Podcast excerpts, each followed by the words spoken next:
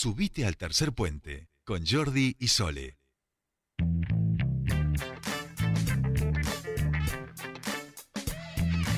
Continuamos con más tercer puente y eh, les contábamos sobre un tema que hemos tratado aquí, que es la ley de carrera sanitaria, algo que se estaba debatiendo en eh, la legislatura, algo que vienen solicitando ya hace largo tiempo, sin embargo, eh, no estaría siendo de agrado para los eh, em, profesionales o empleados de la salud que están agremiados en ATE. Nosotros queremos un poco profundizar sobre esto, nosotros hemos hablado en muchísimas oportunidades, tanto con mi Alemani como con César, en, relación a esta ley, entendemos la importancia de esta ley, pero bueno, queríamos conocer porque son cuestiones que pueden llegar a trabar eh, el debate. Nosotros estamos en comunicación con Juan Ferrari, él es delegado del Hospital de Centenario de Ciprosapune. Bienvenido a Tercer Puente. Jordi y Sole te saludan. Hola, buenas tardes, ¿cómo están? Buenas tardes, buenas tardes, gracias por, por atendernos. Y ahí poníamos un poco en asunto a la gente, a la audiencia en relación a este tema que nosotros le hemos venido trabajando aquí en relación al pedido que tienen desde Ciprosapune por la ley de carrera sanitaria, pero entiendo que eh, habría ah, un sector que no estaría del todo de acuerdo. Contame un poquito por qué, cuáles serían las causas por las cuales esto podría no, no tener acuerdo de todas las partes. Bueno, hay una, una discusión, eh, todo el equipo de salud con sus distintos agrupamientos de trabajadores, que es un, equipo muy complejo de, varios miles de trabajadores, actualmente desde el 2018 está regido por una forma de trabajo que se llama convenio colectivo de trabajo, que fue definido entre dos gremios que lo firmaron con el gobierno, con muy poca discusión y debate entre los trabajadores, eh, y esos dos gremios son los gremios ATE y UPC. Bien. Como representantes del agrupamiento de trabajadores profesionales del sistema de salud pública neuquina, Citrosapune, con más de 700 afiliados, esto es con más de un tercio de afiliados del agrupamiento profesional, desde que nació este convenio tan poco discutido y que tiene una restricción de muchos de los derechos de los trabajadores y que lleva a una mayor fragmentación del equipo de salud y a una disminución en la capacidad del sistema de salud pública de dar respuesta no solo a la pandemia, sino a las necesidades que tiene nuestra población de atención a la salud. Desde hace tres años que venimos presentando proyectos para tener una ley propia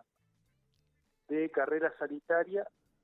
que rija el funcionamiento de los trabajadores del agrupamiento profesional de salud. Con discusión y debate interno dentro de nuestro sindicato, con más de 700 afiliados, como decíamos, y habiéndolo hablado y discutido y con cierto grado de consenso con las autoridades de salud de nuestra provincia a esta altura, a lo largo de todo este año, y con el agrado, con la discusión y el debate interno de distintos legisladores de nuestra provincia, donde si sale este proyecto de ley es donde se tiene que votar. Resulta que ahora aparecieron disidencias, sobre todo de algunos de estos gremios que habían firmado el convenio colectivo, siendo que estamos en contra de ese convenio, que los trabajadores van a perder estar en, el convenio. Y en realidad los que saldríamos somos el agrupamiento profesional. El convenio para la gente que le parece que está bien y funciona bien, de otros agrupamientos que no son el profesional, quedaría tal y como está. Un convenio colectivo que nos llevó a crisis como las que tuvimos a lo largo de este año, que después de un año de pandemia las condiciones laborales y salariales son malísimas, un convenio colectivo que nos llevó a mayor deserción de trabajadores, fundamentalmente del sector profesional, pero también del perfil y de otros sectores a lo largo de los últimos años en nuestro sistema de salud. Y lo que estamos proponiendo es una nueva forma solamente para el agrupamiento profesional, con la representatividad de todos estos afiliados, de más de un tercio el agrupamiento de esta ley. Hola. Sí, sí, estamos, escuchando. pensé que se... Que se no, no, estamos escuchando. Estamos proponiendo un proyecto de ley que eh, jerarquice nuevamente la dedicación exclusiva. La dedicación exclusiva es algo que casi no existe en muchos lugares de nuestro país y es lo que nos lleva a que con retención de nuestro título y dedicación exclusiva, más del 80% de los trabajadores profesionales de salud trabajemos exclusivamente en hospitales y centros de salud y no tengamos conflicto de intereses con el sector privado. Claro, que permanezcan nada más, ¿no? Que permanezcan, que, permanezcan, digo, dentro del sistema público. Directamente optamos por un régimen en el cual tenemos bloqueado trabajar en el sector privado.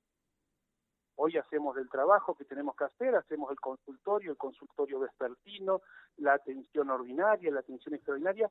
todo exclusivamente en el hospital público o en los centros de salud pública para que no haya conflictos de intereses. Eso es un pilar para el fortalecimiento del sistema y el convenio colectivo dinamitó y debilitó la dedicación exclusiva poniendo una figura que se llama rendimiento óptimo, con el cual yo podría pedir que no me retengan el título decir que funciono más o menos bien en el hospital y irme más de la mitad de mi horario de trabajo a trabajar a otro lugar. Es distinto a lo que se llama dedicación parcial o part-time, que sí está, está legislado como, como forma de trabajo. Pero eso es trabajar menos horas en algunas especialidades de salud para poder trabajar en, en brindar otro tipo de atención en el privado. La dedicación exclusiva hace que la mayoría de los trabajadores bioquímicos, nutricionistas, kinesiólogos, trabajadores sociales, psicólogos, médicos, etcétera, estemos trabajando permanentemente en los hospitales y en el sistema. Y la ley esta lo que también propone es que el trabajo ordinario, que el trabajo que hacemos de día a día, que el trabajo en equipo, que el trabajo de discusión de pacientes, esté fortalecido y no lo que hizo el convenio que es que viene a, intensivar el trabajo extraordinario de las guardias, el que se nota el día que no se cubre una guardia, a tratar de que se mejoren los salarios pagando según la cantidad de guardias que alguien cubre, y a dinamitar el trabajo de los servicios en el día a día con un funcionamiento orgánico, como un sistema de salud muy fuerte que supimos ser, y que seguimos siendo gracias al esfuerzo de los trabajadores de salud, por más que estamos muy mal reconocidos en pandemia fuera de pandemia, y por más que eh, no tenemos el apoyo desde las autoridades de salud, de las autoridades de la provincia de Neuquén, que tendríamos que tener hace tiempo para seguir creciendo como sistema de salud. Juan, ¿podría decirse en resumidas cuentas o tratar de, de, de, sí, bueno, de resumir un poco eh, los hechos, que de alguna, de, alguna manera eh, eh, lo que hoy intenta esta, esta ley de, carrera sanitaria es no solo pensar en la situación de todos los profesionales y lograr cierta estabilidad, hacer una carrera, valga la redundancia el nombre de la ley, sino que también apuesta a que ese sistema de salud pueda fortalecerse, no a, a, lo eventual, a lo que va ocurriendo en el día a día, en las situaciones y demás, no solo fijarse en esa situación particular e individual eh, o, eventual de la situación de, del sector, sino eh, apostar por los dos carriles eh, de la misma forma, ¿no? O con la misma intensidad. Bueno, lo que decís es fundamental, porque como sindicato, el Ciprosapune no busca mejorías personales o particulares de los trabajadores, sino que busca mejores condiciones laborales y salariales para tener como objetivo último un mejor sistema de salud pública que brinde mejor y mayor atención a nuestra población. Entonces, la ley de carrera no es carrera para ver una carrera para ver quién a lo largo de los años o con el tiempo eventualmente lleva más platas a su bolsillo, sino que es una ley de carrera en capacitación, en funcionamiento, en formación de los trabajadores del agrupamiento profesional, en el cual, para progresar por el correr de los años en una mejoría en esa carrera que estamos hablando, hay que tener determinada cantidad de capacitaciones, formación en, en las tareas que cada uno tiene que desempeñar, con evaluaciones que sean adecuadas,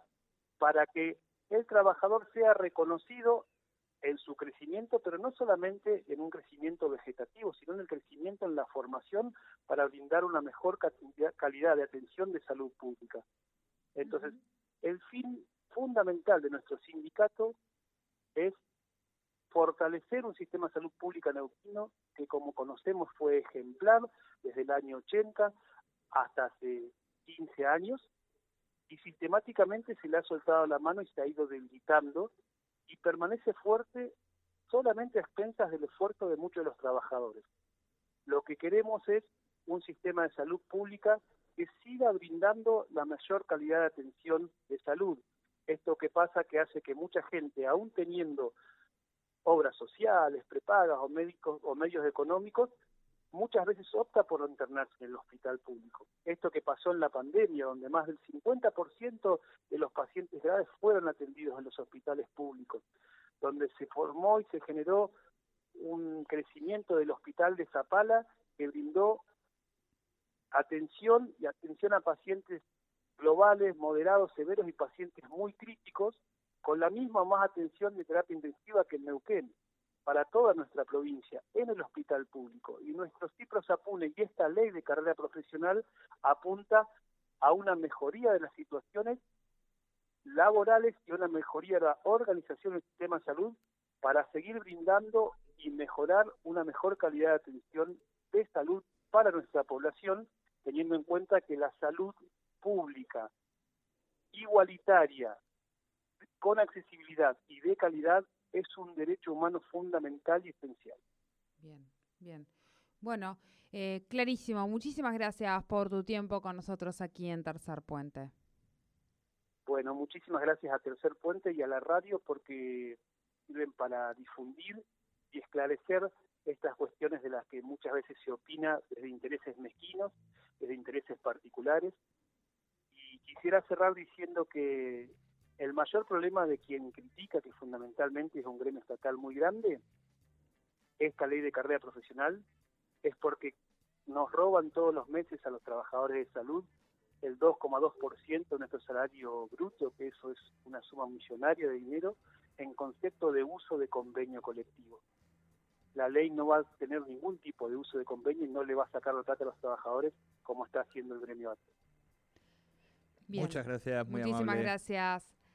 Hablábamos con Juan Ferrari, él es delegado de Ciprosapun en el Hospital Centenario, sobre esta ley de carrera sanitaria que, como decíamos, está dividiendo las aguas entre aquellos que eh, van a, adherir a, esta ley de carrera sanitaria porque son profesionales médicos y aquellos que quedarán agrupados en ATE. Aquí el, el kit de la cuestión es que van a tener que pertenecer a un convenio colectivo y no al otro. Y obviamente esta decisión no es voluntaria. Aquel que es profesional y adhiere a esta ley de carrera sanitaria, deberá eh, adherirse a este convenio colectivo de Ciprosapune que, si Dios quiere, podrá tener una ley que finalmente salga adelante en este año.